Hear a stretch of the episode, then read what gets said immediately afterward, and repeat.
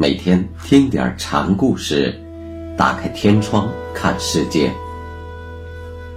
禅宗登陆一节，今天我们一起来学习洞山良价禅师的第五个小故事，题目是“火候一惊毛”。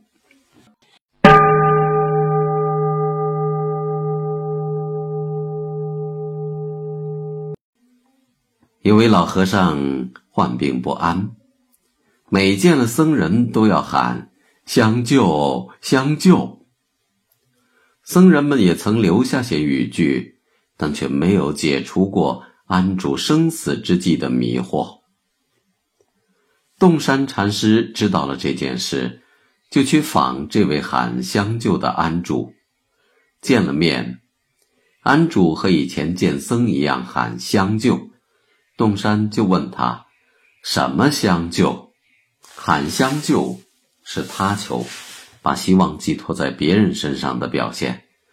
禅宗认为，佛不替人生死，生死大事只是个人的事，需要自己去掌握。”安主从这简短的反问中受到了启发，便问：“莫不是药山的孙子云岩的嫡子吗？”洞山说。不敢。安住双手合十说：“方家相送吧。”说罢就作画了。洞山禅师身边的僧人就问：“王僧迁化后向什么处去呢？”火候一惊毛。洞山回答：“尸体火化后，生命一次性的消失了，但在火化之地。”不久就会生出新的生命。一茎茅草茁壮生长，茅草死去又会生出别的。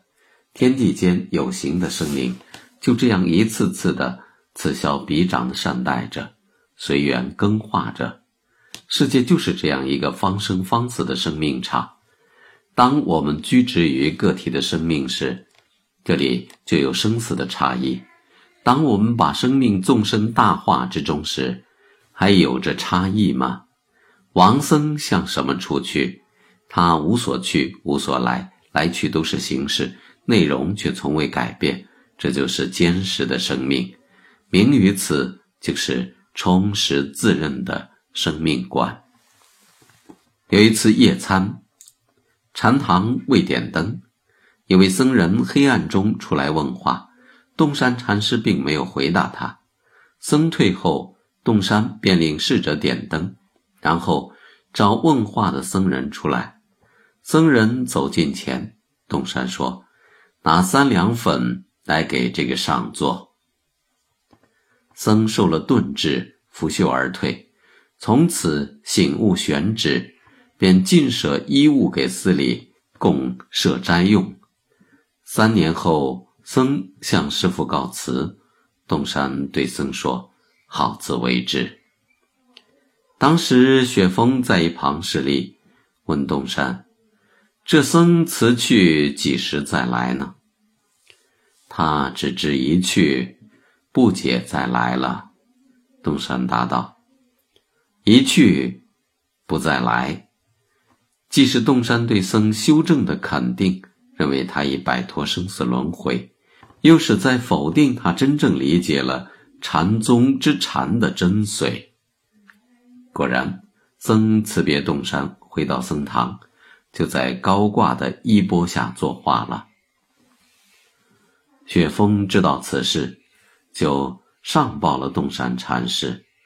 洞山听罢，说道：“虽然有这样自断生命的功夫，与老僧的三世轮回相比。”还差些呢。在洞山看来，僧修取了摆脱生死轮回的功夫，就去了断生命，未尝不是一种自了汉的小乘精神。而禅宗修正的全面含义，绝不仅仅是以不再来对待生活。